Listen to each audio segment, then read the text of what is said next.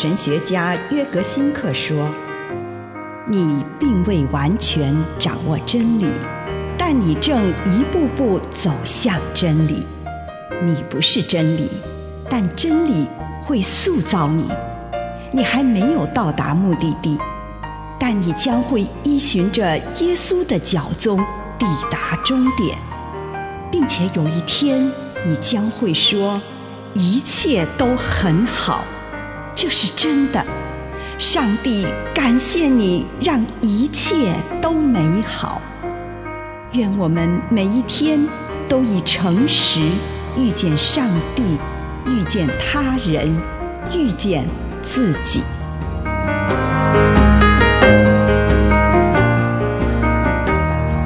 祷告搏斗与顺服。希伯来书五章七到八节，耶稣在世的时候，曾经向那位能救他脱离死亡的上帝大声祷告，流泪祈求，因为他谦虚虔诚，上帝听了他的祈求。虽然他是上帝的儿子，仍然从他所受的苦难学习顺服。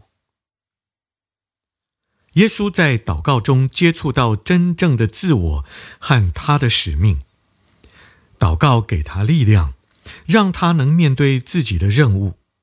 祷告让他拥有清明的心境，让他能真正与上帝对话，不受门徒以及群众的情绪影响。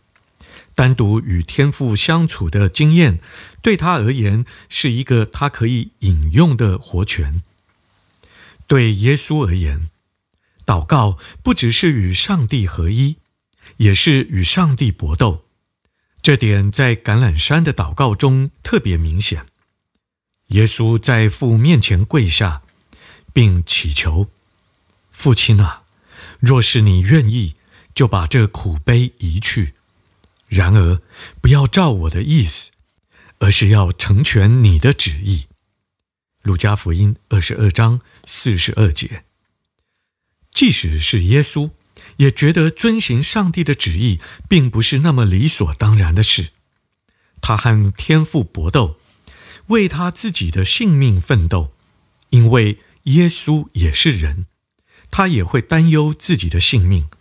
他察觉到出于人的天性。对于面前要走的这条路，他内心有一股抗拒的力量。他需要一位使他坚强的天使。在祷告中，耶稣认识到上帝是谁，以及上帝对他的要求。在祷告中，耶稣也学到把自己交给上帝，并遵从他的旨意。在祷告中，耶稣获得了支撑他走完这段痛苦之路的力量，而不把这当作苦难。以上内容来自南与北出版社安瑟伦古伦著作，吴信如汇编出版之《遇见心灵三六五》。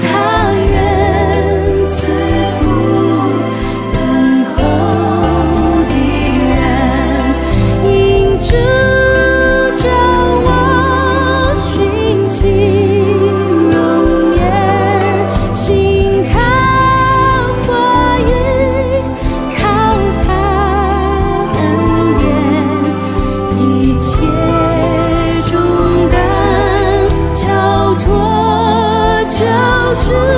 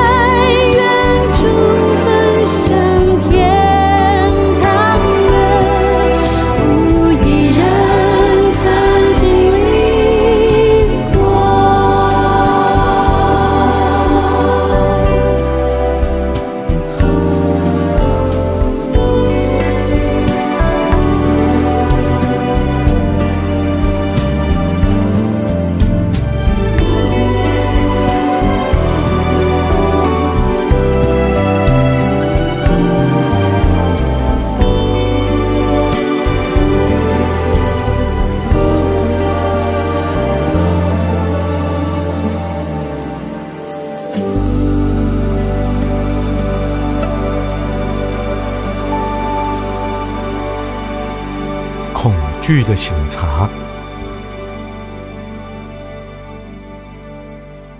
请你用一点时间，为这一天领受到的祝福，不论是大的、小的，一个还是两个，或者什么都没有，向主献上你的感恩。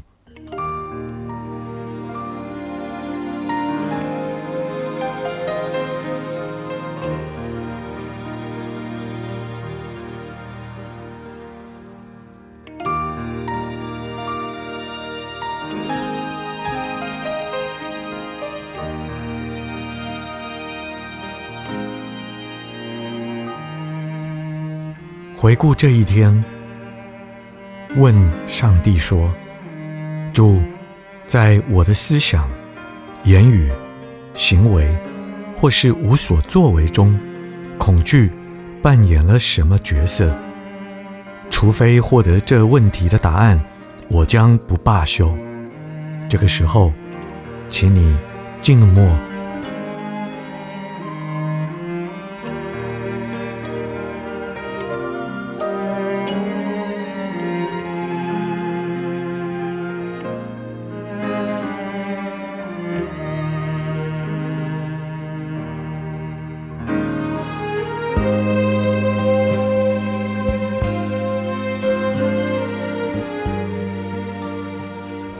认出你最大的恐惧是什么了吗？如果有，请你聚焦在此。你害怕什么，就大声的向主说出来。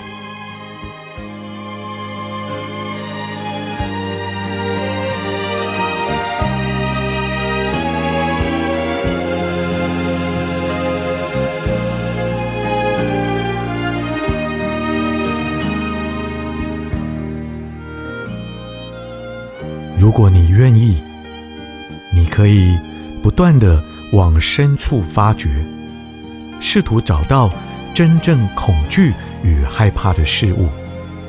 当我发现某个事物让我喘不过气，难以把它大声说出来的时候，我便能知道那就是它了。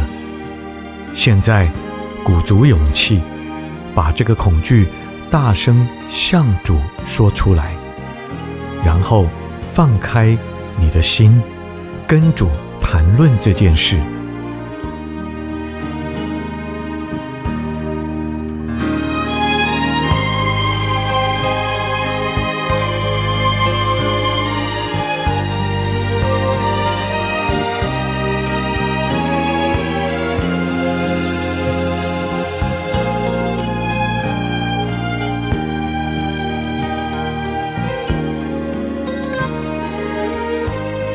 向主提问一个重要的问题：主，这个恐惧是否实际，还是非理性的呢？这个时候，你可以求主赐给你能力，让你可以承认这个恐惧，而且不至于让这个恐惧来控制你的思想、言语或行为。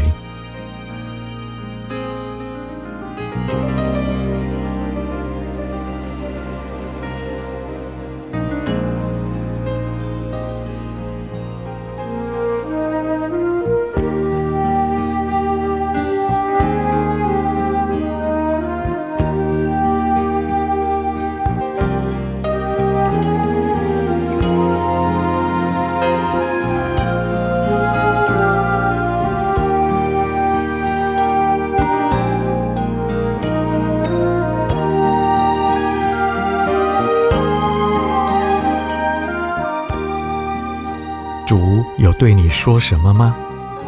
他有没有帮你看到，即使如此险恶，他还是有办法，并且他能安慰你。求主带领你，让你明白，在这艰困的时刻，他如何造就你。这个时候，请你向上帝祈求勇气。毅力，以及内心的平安与对主的信赖，以面对即将到来的一切。